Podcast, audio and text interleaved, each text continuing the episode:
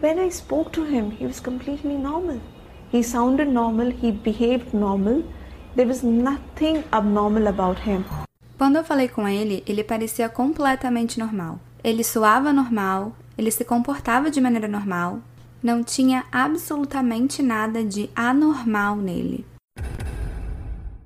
Olá, operários! Sejam bem-vindos de volta ao Fábrica de Crimes. Eu sou a Rob. E eu sou a Mari. E hoje a gente trouxe um caso inédito da Índia. Sim, eu adoro saber esses crimes mais desconhecidos, mas é legal falar que, apesar de não ter chegado notícia sobre esse caso aqui no Brasil, ele é um dos crimes mais conhecidos da Índia justamente pela sua brutalidade. É, eu nunca ouvi falar, tô curiosa, até porque eu não li o roteiro ainda. Lembrando que você pode aparecer aqui no episódio do Fábrica, é só mandar uma mensagem de voz pra gente por direct lá no Instagram, que é arroba podcast Fábrica de Crimes. E esse episódio aqui é muito especial porque, excepcionalmente, a gente vai colocar duas mensagens de dois operários super especiais. E se você quer ir direto pro caso, você pode pular cinco minutos, mas sério, a gente recomenda muito que vocês escutem porque tem uma surpresa bem legal. E a primeira mensagem é da operária Caroline, lá de Goiânia. Então, hoje, dia 1 de março, é aniversário dela. E eu e a Rob, a gente deseja muitas felicidades para você, então parabéns. Oi, Mari Rob. Meu nome é Caroline, eu sou de Goiânia. E eu descobri o podcast de vocês mês passado, durante as férias. E foi uma das melhores descobertas que eu tive. Eu ouço os episódios de vocês lavando louça, arrumando casa, fazendo crochê, fazendo várias coisas. Porque, nossa, sério, faz parte do meu dia. E agora que eu já vi todos os episódios, só resta ansiedade mesmo de ouvir o próximo dia primeiro, que inclusive vai ser meu aniversário. Então, assim, melhor presente não tem, né? Eu desejo que vocês tenham todo o sucesso do mundo, porque o trabalho de vocês é incrível. Eu amo os efeitos sonoros que vocês colocam, a forma como vocês contam. A voz de vocês é muito boa de ouvir, não se cansa. E, sério, muito obrigada. Eu acho que eu agradeço em nome de todos os operários. Vocês são maravilhosas mesmo. Sempre continuem assim. Caroline, muito obrigada pelo carinho. A gente fica muito feliz de saber que o Fábrica faz parte do seu dia a dia e a gente espera que você goste desse episódio. Sim, a segunda mensagem também é muito especial, mas eu não vou falar o nome do operário ainda e eu vou deixar ele se apresentar. E operários que estão ouvindo isso, segurem os seus corações. Olá, Mari. Olá, Rob. Olá, operários. Tudo bem? É, eu sou o Júnior, sou aqui de Jundiaí, do interior de São Paulo, e eu vim fazer um pedido mega especial para o Fábrica. É, antes de eu fazer esse pedido, eu queria parabenizar vocês pelo conteúdo, é, pelo podcast, que é o Fábrica de Crimes. E eu que fui muito medroso para ouvir esse tipo de, de conteúdo, eu sempre assim me recusei a ouvir, porque eu fico muito espantado às vezes, né? Acabei virando fãzaço, e foi através de uma operária que é fã demais de vocês. Então, esse pedido é direto para ela. Eu vou pedir licença para todos os operários, eu vou pedir licença para Mari para Rob e agradecer já pelo espaço para me dizer algumas palavrinhas para essa operária especial. Essa operária, ela é uma parceira hoje que mora comigo, né? A gente trabalha junto, a gente tem um restaurante vegano aqui em Jundiaí e durante o nosso trabalho a gente sempre é, escuta o podcast né, do Fábrica durante a limpeza, às vezes durante o preparo dos pratos, e a gente acaba sempre assim é, tendo um dia mais tranquilo, porque a gente vai debatendo, vai crescendo, evoluindo junto, assim, as nossas ideias, aprendendo um com o outro também sobre os pontos de vistas, e isso é muito legal, porque isso fortalece muito é, nós como casal. Então, é, através de vocês, eu vou fazer esse pedido mega especial. A operária é a Heloísa Tosati, e é para ela que eu vou falar essas palavrinhas agora.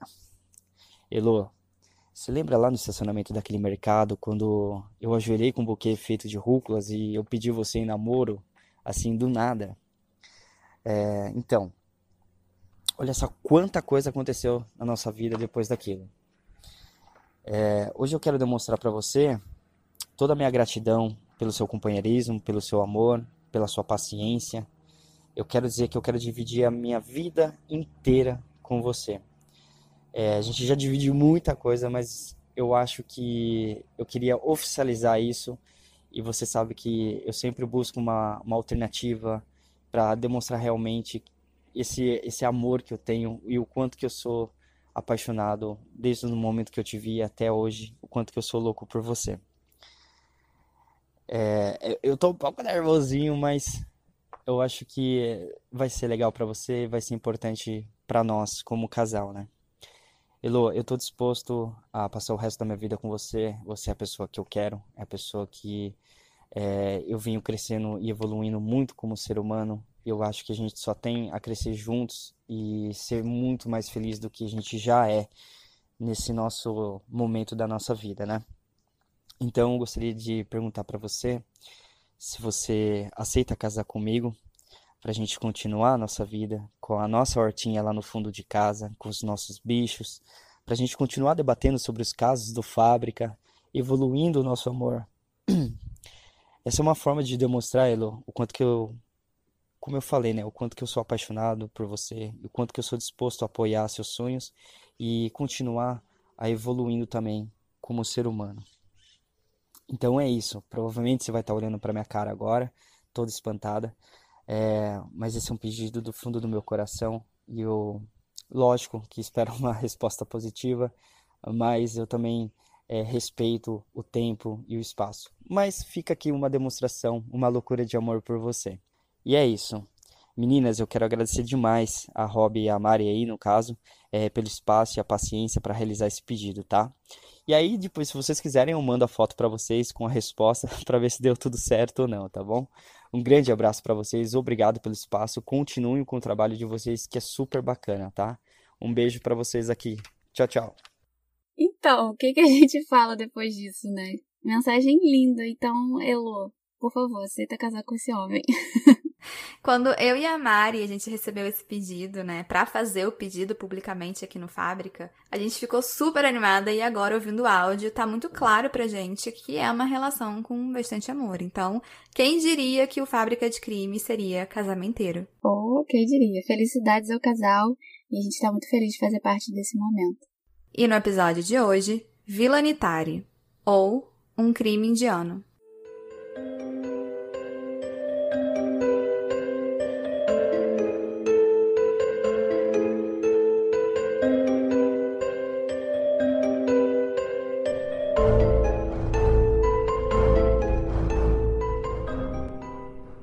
Eu vou começar explicando aonde fica a Vila Nitari.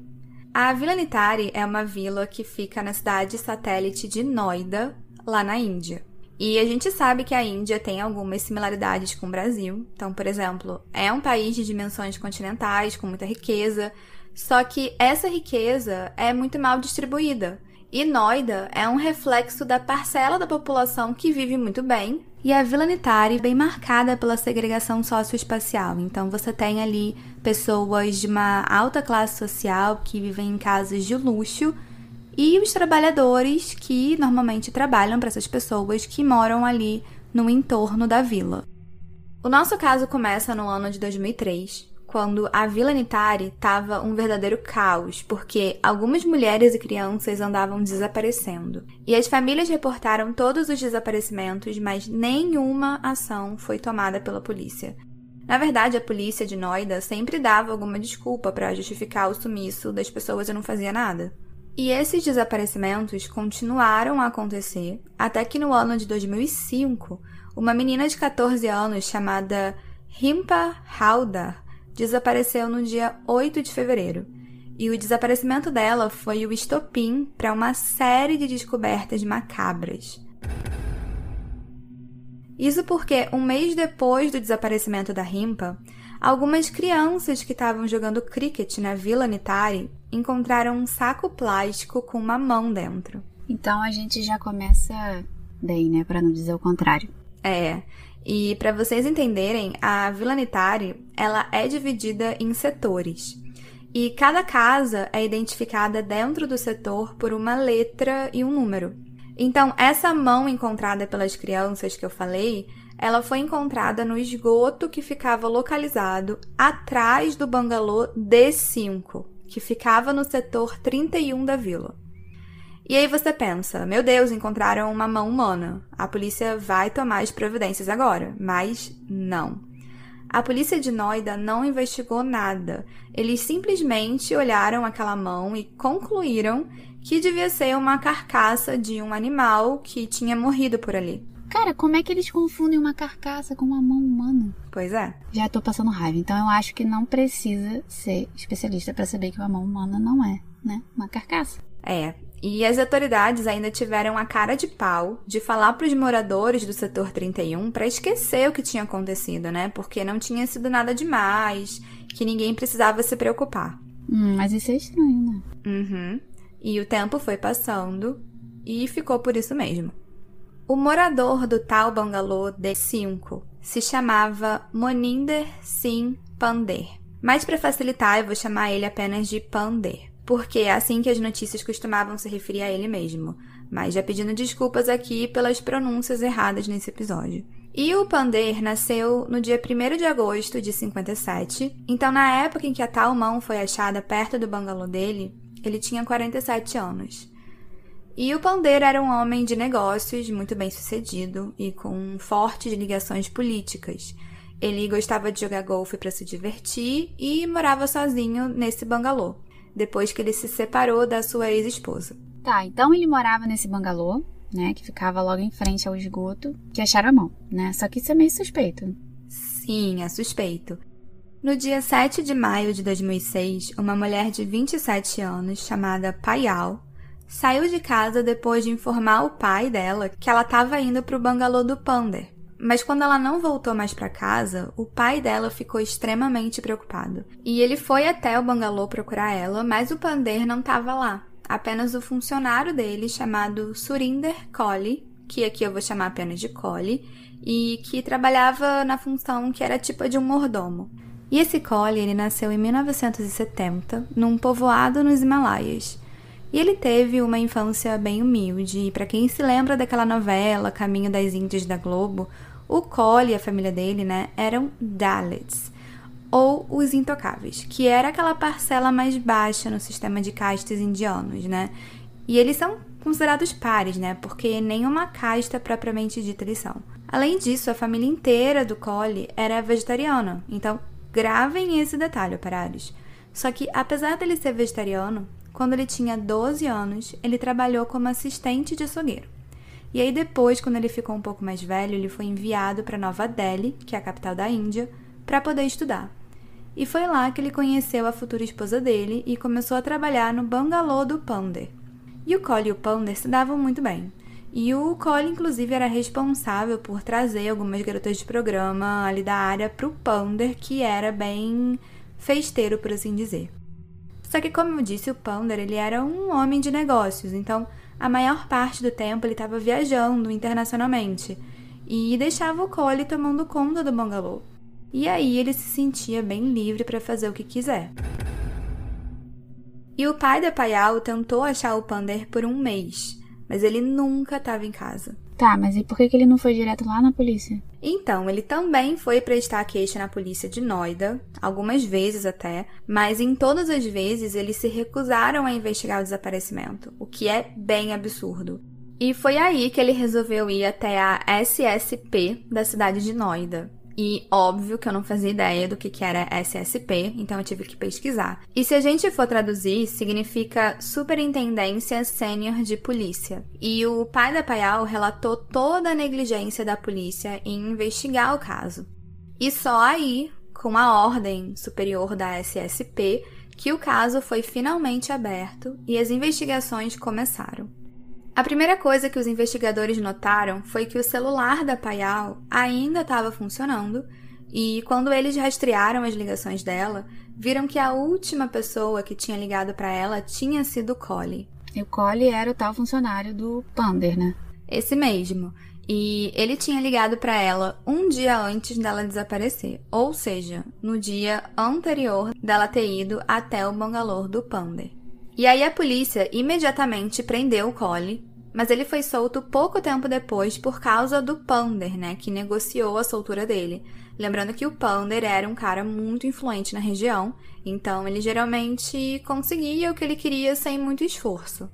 E como era de se esperar, o pai da Payal ficou muito indignado com a soltura do Cole, porque ele estava sentindo que ele tinha alguma coisa a ver com o desaparecimento dela. Ele também achava que a polícia não estava investigando de maneira muito substancial, então ele levou o caso para o judiciário em 7 de outubro de 2006, cinco meses depois do desaparecimento da Payal.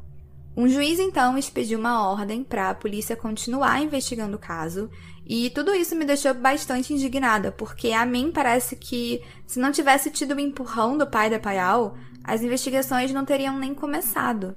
Tá, então pelo visto a polícia lá de Noida era bem negligente, sem falar em todos os desaparecimentos desde 2003 que ninguém fez nada, né? E na mão que foi encontrada, no saco plástico, e a polícia também mandou todo mundo esquecer, né? Aham, uhum, e foi até bom você lembrar dessa questão da mão, porque você não vai acreditar no que, que foi encontrado em seguida. Naquele mesmo esgoto que as crianças tinham encontrado o saco plástico, no dia 30 de dezembro, a polícia que agora estava investigando o desaparecimento da Payal encontrou vários outros sacos. E dentro de cada um deles tinham restos humanos. E uma equipe inteira então foi convocada e foi feita uma escavação completa do local. No total, foram encontrados restos mortais de 19 pessoas, dentre as quais incluíam crianças em sua maioria, mas também algumas mulheres.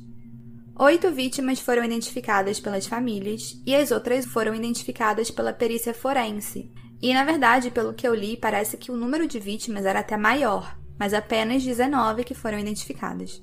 Em um dos depoimentos que eu li, uma moça chamada Sono Sarkar identificou a irmã Pink dela, de 20 anos, que tinha desaparecido e ela identificou ela por meio das roupas, das pulseiras e tornozeleiras brancas e do sapato verde. Mas o que mais me chocou foi que a polícia, para tentar identificar as vítimas em um tempo mais rápido, ficava mostrando as partes dos corpos para as pessoas, tipo uma mão, um pé, um dedo.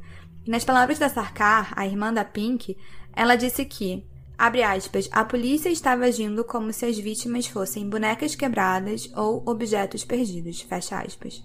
E o único ponto em comum em todas as vítimas era que elas vinham de uma classe mais de baixa renda, geralmente vindas de outras cidades em busca de uma vida melhor em Noida. Por exemplo, a família daquela menina Paial que eu falei tinha migrado para Noida em 83, mas depois de tudo que aconteceu e do descaso da polícia, eles chegaram a declarar que era como se eles não fossem considerados parte daquela comunidade. E quando a gente pensa que as coisas não podem piorar, elas geralmente pioram. Sim. E nesse ano de 2006, entre os meses de setembro e dezembro, a oficial do comando da polícia de Noida, que estava investigando a Vila Netari, era a inspetora Simarjit Kaur.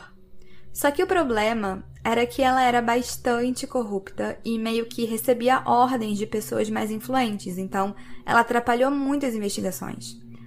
Só para você ter uma ideia, chegou ao ponto dela ameaçar os familiares das vítimas caso eles prestassem queixa, falando que haveriam consequências graves. Ela inclusive foi até a casa do pai da Payal várias vezes para ameaçar ele e espalhou que a Payal tinha fugido com um cara para Mumbai. E aí as pessoas começaram a acreditar que ela trabalhava como garota de programa e por isso estaria lá na casa do Pander naquela noite. E nesse momento a gente deixa uma ressalva super importante de que, independentemente do fato dela ser ou não garota de programa, isso jamais poderia justificar né, um possível assassinato ou qualquer outro crime apenas pelo fato dela talvez ser uma profissional do sexo. Exatamente. E uma situação bem parecida com essa aconteceu com os familiares da Pink, aquela menina de 20 anos. Na época do desaparecimento, os familiares foram prestar queixa e a polícia zombou deles. Mas como assim, zombou? Então, a inspetora pediu uma foto da Pink e quando ela viu que era uma moça de 20 anos, ela disse: Ah, ela é muito bonita. Provavelmente ela fugiu com algum cara. E aí a família dela explicou que ela jamais faria aquilo e que ela tinha sido casada já no passado e tinha um filho recém-nascido para cuidar em casa. Eles não entendiam como que a polícia conseguia ser tão insensível. E sabe o que a polícia respondeu? Hum. Eles falaram que imigrantes como ela, de cidades mais pobres como Bengali e Bihari, geralmente acabam fugindo mesmo com algum cara rico da região, né? Ou algum estrangeiro. E eles ainda falaram então de deboche, eu conheço bem você. E essa parte envolvendo o preconceito contra mulheres é comum em vários lugares, mas a gente precisa explicar um pouquinho do background indiano para vocês entenderem melhor. Então, eu e a Rob, a gente não é especialista em cultura indiana porque não somos indianas, mas basicamente o que a gente pode dizer é que a Índia tem 22 línguas oficiais e povoados bem diferenciados, apesar de serem todos parte de um mesmo país. E por que, que isso é importante? Quando a Rob falou em cidades mais pobres, como Bengal e Bihar, ela estava se referindo ao estado de Bengala, ou de uma área de Bangladesh que fala o dialeto bengali bengalês, e já Bihar diz respeito à pessoa do estado de Bihar. É, então não apenas os dialetos são diferentes e isso obviamente prejudica ali um pouco a comunicação, mas os costumes, né? Então existe muito atrito entre os povoados e isso permeia muito preconceito entre as áreas, principalmente com relação às áreas de baixa renda. E eu acho que a notícia menos pior desse caso é que a inspetora, que foi toda preconceituosa com a família da Pink, ela foi afastada da polícia no dia em que os esqueletos foram encontrados no esgoto lá atrás da casa do Pander. E precisou dessa descoberta horrível para que as autoridades entendessem que essa inspetora estava interferindo negativamente nas investigações. E esse descaso não aconteceu só com as vítimas mulheres. A maioria dos desaparecidos eram crianças e as histórias das famílias não eram muito diferentes. Então, por exemplo, um dos desaparecidos era um menino de 10 anos chamado Umesh. E ele sumiu em 8 de dezembro de 2005, mas a queixa do desaparecimento dele só foi aceita em 13 de julho de 2007. O que é um absurdo, né? Porque quase dois anos depois. É, eu e a Rob, a gente já tratou de vários casos aqui de desaparecimento. E uma regra que vocês devem ter sempre em mente é que as primeiras 48 horas são essenciais para buscar a pessoa que sumiu, seja homem, seja mulher, criança, enfim, não importa. Exatamente. E no meio disso tudo, mais atrocidades aconteceram.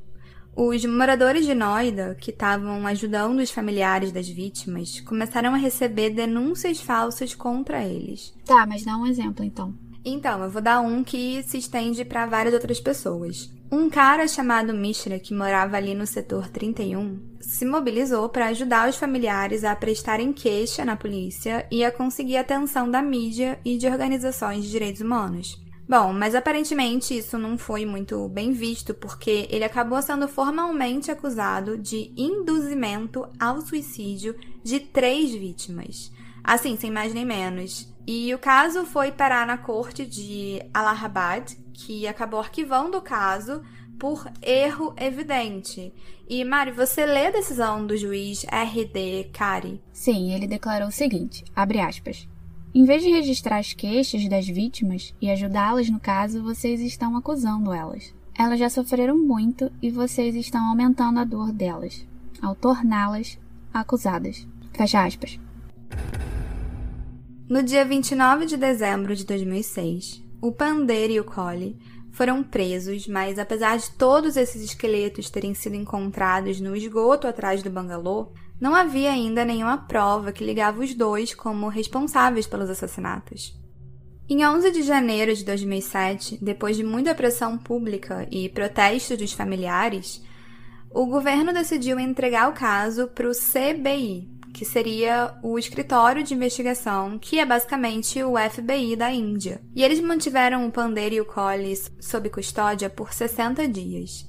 E nesse meio tempo, o Pander acabou entregando o Collie e falando que ele era um psicopata e que tinha matado 16 pessoas.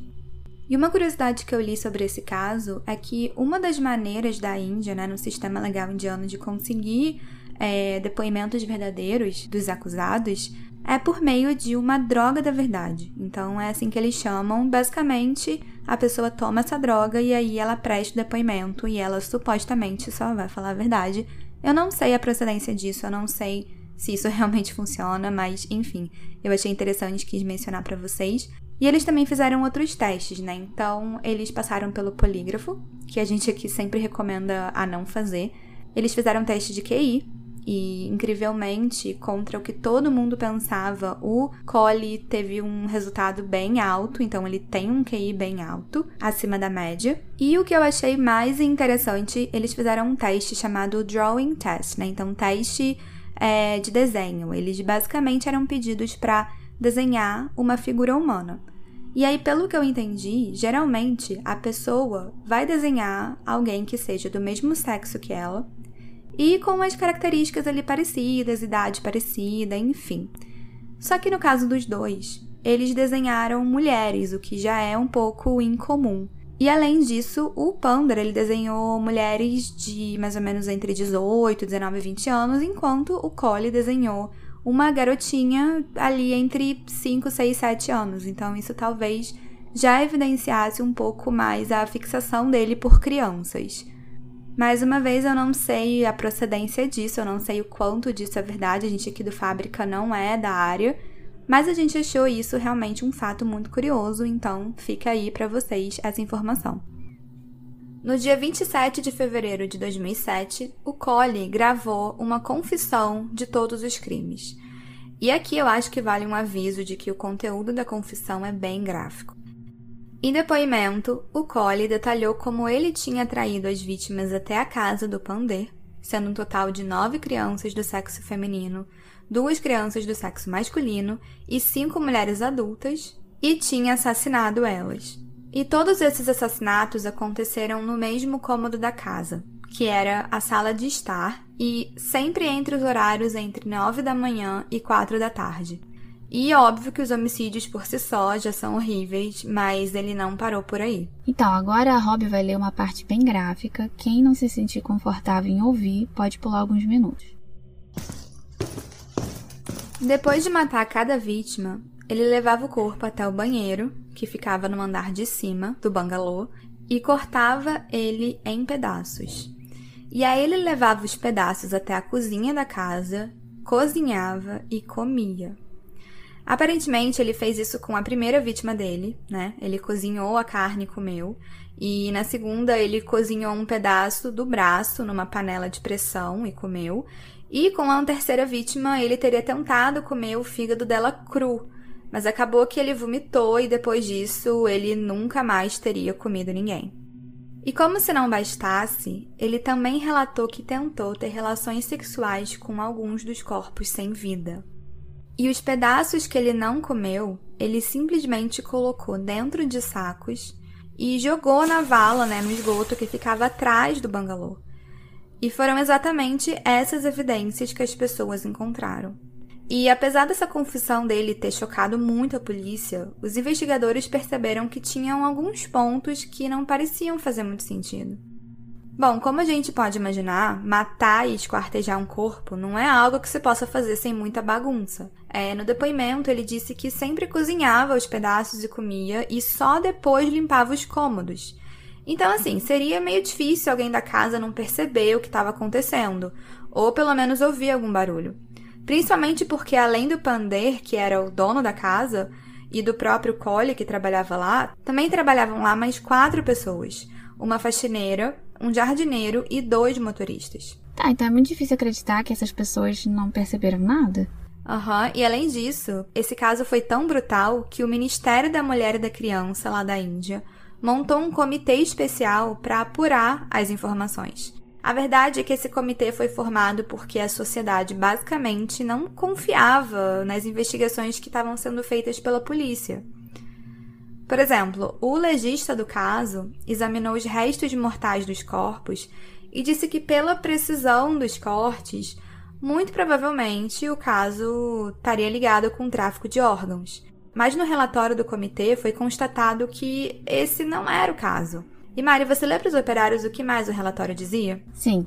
Vamos lá. Segundo esse relatório, foram feitas algumas observações. Número 1. Um, não houve nenhum padrão de escolha na seleção da vítima, o que geralmente é uma marca registrada né, de um serial killer. 2. A fossa atrás da casa não é muito profunda e tem água estagnada, e os corpos descartados teriam permanecido lá. E é estranho que não houve reclamação do mau cheiro devido à decomposição. Número 3. o próprio acusado confessou que o assassinato foi cometido durante o dia, e é estranho que ninguém tenha testemunhado o descarte desses corpos. 4. Para um corpo se decompor, normalmente leva 3 anos. As mortes ocorreram em 2006, só que apenas ossos e crânios foram encontrados. E número 5. Os restos mortais que foram descobertos na fossa apenas foram descobertos após a busca efetuada sob supervisão do CBI. Em todo caso, o comitê não descartou completamente a possibilidade de haver algum envolvimento com tráfico de órgãos e ressaltou a necessidade da polícia investigar os registros de transplante de órgãos nos hospitais ali de Noida. E no início do caso, eu tinha certeza que era tráfico de órgãos, mas só para vocês entenderem, essa tese foi deixada de lado depois que o CBI encontrou um total de 69 sacos nessa vala, né, no esgoto, com biomaterial, incluindo os órgãos das vítimas. Então, não estaria envolvido com tráfico, porque todos os órgãos estavam lá. E uma outra questão que também chamou a atenção do comitê é que o esgoto onde esses restos mortais foram encontrados é, não tinha sido limpo há muito tempo, o que evidencia mais uma negligência das autoridades de Noida, porque, teoricamente, o esgoto devia ser limpo de 15 em 15 dias. E isso é uma questão bem séria, não apenas por ser uma questão de saúde pública, mas também porque se a limpeza tivesse sido regular, esses esqueletos já teriam sido encontrados há muito tempo. Sete famílias receberam uma remuneração pelas perdas dos entes queridos no valor de 200 mil rúpias, que equivale a um pouco mais de 15 mil reais. Mas lembrando que o total de vítimas reais ainda é desconhecido, porque os restos mortais ficaram muito tempo lá no esgoto e acabaram se deteriorando. Então, grande parte não conseguiu ser identificado até hoje. E tudo isso que foi achado foi enviado para análise forense, junto com algumas garrafas de licor, uma arma, cartuchos, celulares, fotografias e uma grelha manchada de sangue, todos encontrados no bangalô. E cada um dos crimes foi ou ainda está sendo julgado separadamente, mas esse caso como um todo foi classificado pelo Judiciário da Índia como sendo um caso raro dos mais raros. E pelo que eu li no primeiro processo, que foi o da vítima Payal, o Cole foi apontado como réu principal, sendo acusado do sequestro, estupro, homicídio e destruição de evidência, enquanto o Pander foi processado apenas por conspiração criminosa destruição de evidência e suborno. Nesse processo, a inspetora Kaur também foi acusada de aceitar suborno do Pander e falsificação de evidência. O caso da Vila Nitari, nessa altura, já tinha tomado uma proporção nacional e o CBI submeteu oito caixas de documentos como evidência. Mas apesar de todas essas evidências, o próprio diretor da unidade de crimes especiais da CBI, chamado Arun Kumar, disse que Abre aspas. Com exceção de um ou dois casos, o Pander não assassinou nem estuprou ninguém. Na verdade, ele nem sabia o que se passava em casa porque ele estava quase sempre viajando. Fecha aspas. Então parece que ele talvez estivesse passando um paninho, né, para o Pander. Pois é, eu também achei isso. E as famílias das vítimas também acharam. Todo mundo achou que era bastante improvável que o Pander não soubesse que tinha um monte de gente morrendo na casa dele. E parecia muito que ele ficou com todas as acusações mais leves, né? Enquanto o Cole pegou todos os crimes mais graves. E nesse processo ainda foi dito que o Cole era um serial killer psicopata sem empatia. E um grupo de médicos do AIIMS, um Instituto de Ciência Médica da Índia, foi chamado para examinar ele. O laudo médico apontou que o Cole sofria de necrofilia, que é atração sexual por cadáveres, necrofagia, que é o desejo de se alimentar de corpos humanos, e parafilia, que é a preferência ou obsessão por práticas sexuais socialmente não aceitas. No dia 13 de fevereiro de 2009, o Cole foi sentenciado à pena de morte pelo estupro de Rimpa Haldar. E em 10 de setembro do mesmo ano, o Cole e o Pander foram sentenciados à pena de morte pela morte das demais vítimas, e mais tarde o tribunal reverteu a sentença do Pander, mas manteve a do Cole. Em julho de 2014, o Cole entrou com uma petição chamada Mercy Petition, né, que pelo que eu pesquisei seria uma carta pedindo perdão pelos crimes endereçada ao então presidente da Índia, Pranab Mukherjee, mas o pedido foi negado. E a execução do Cole foi agendada para o dia 12 de setembro, à uma da madrugada, na prisão de Meerut. E aí ele chegou a ser executado? Ainda não, acredita? No dia da execução, a Suprema Corte da Índia adiou a execução para o dia 29 de outubro. E aí, assim, eu tentei entender o que aconteceu no tal dia 29 de outubro, mas eu só achei a informação em hindi. Mas em todo caso, o Cole também não foi executado no dia 29 de outubro, e aí eu vi que muitos recursos foram movidos para atrasar ainda mais a pena de morte dele. E em 24 de julho de 2017, o Cole e o Pander foram sentenciados à pena de morte pelo estupro e assassinato da Pink. E em 28 de setembro de 2015, a pena de morte do Cole foi convertida em prisão perpétua, mas em 2019 ele foi acusado do décimo crime dele, condenado à pena de morte de novo. Cara, é uma confusão, né? Porque como foram muitas vítimas e os casos não foram julgados na mesma época, essas sentenças vão sendo dadas aos poucos, né? E hoje em dia, como é que tá essa situação? A última atualização que eu vi do caso foi uma notícia do Hindustan Times de 16 de janeiro de 2021. Aparentemente, em janeiro desse ano, foi dada a sentença do 12º processo contra o Pander e o Collie.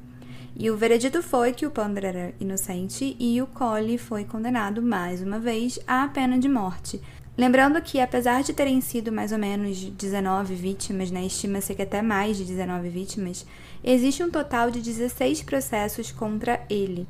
Então a gente ainda está esperando o resultado de mais quatro, né? Porque acabou de ser julgado o 12 segundo. E em todos eles ele foi condenado à pena de morte. Só que ele apelou, então o status atual é que esses primeiros processos que ele foi condenado estão em apelação, enquanto outros ainda têm que ser julgados. E, operários, qual a opinião de vocês sobre essa demora do julgamento dos casos? Porque, assim, por mais complexo que seja, né, envolveu muitas vítimas, parece que não tem um desfecho real para as famílias. E, inclusive, eu acho que vale falar que em 2016 foi feito um documentário sobre o crime chamado Karma Killings. E, basicamente, esse documentário apresenta argumentos de que o Pander é inocente. E acreditem, eu tentei de todas as formas possíveis assistir esse documentário, mas até o dia de hoje, né, da gravação desse episódio, ele ainda não está disponível aqui no Brasil. Então, se você operar assistir, por favor, conta pra gente o que você achou. E o Pander e o Collie, eles se encontram presos na prisão de Dasna, que fica na cidade de Ghaziabad. E, como eu disse antes, todas as vítimas eram de baixa renda. E com todos esses julgamentos e apelações, as famílias gastaram praticamente tudo o que tinham e o que não tinham com as custas judiciais e também com as viagens para os julgamentos, que acontecem até hoje na cidade de Allahabad. E essas são as notícias mais recentes desse caso, mas como vocês podem ver, ele ainda está em aberto e a população da Índia, principalmente a população de Noida, sente que a justiça não foi feita. Eu li que o Cole ele foi desonrado pela família e que não quer mais saber dele nem do andamento do processo. Pois é, e aí já se vão 16 anos, né, sem um desfecho para essas famílias. Aham. Uhum. E apesar de ter sido um caso super chocante, ele vai aos poucos caindo no esquecimento, né? E a casa do Pander continua lá, no mesmo lugar, na Vila Nitari, e hoje é propriedade da família dele, que tentou vender várias vezes, mas até hoje não conseguiu. É, e provavelmente não vai conseguir. Bom, esse foi o caso de hoje. Eu espero que vocês tenham gostado. Foi um caso bem chocante, na minha opinião. E todas as fotos já estão lá no post do episódio no nosso Instagram, que é o arroba podcast Fábrica de Crimes. Lembrando que todo dia 1 e 15 a gente tem episódio novo aqui. E quem puder e quiser, avalie a gente com 5 estrelinhas lá na Apple Store. É muito importante e ajuda muito o podcast a crescer. Isso aí.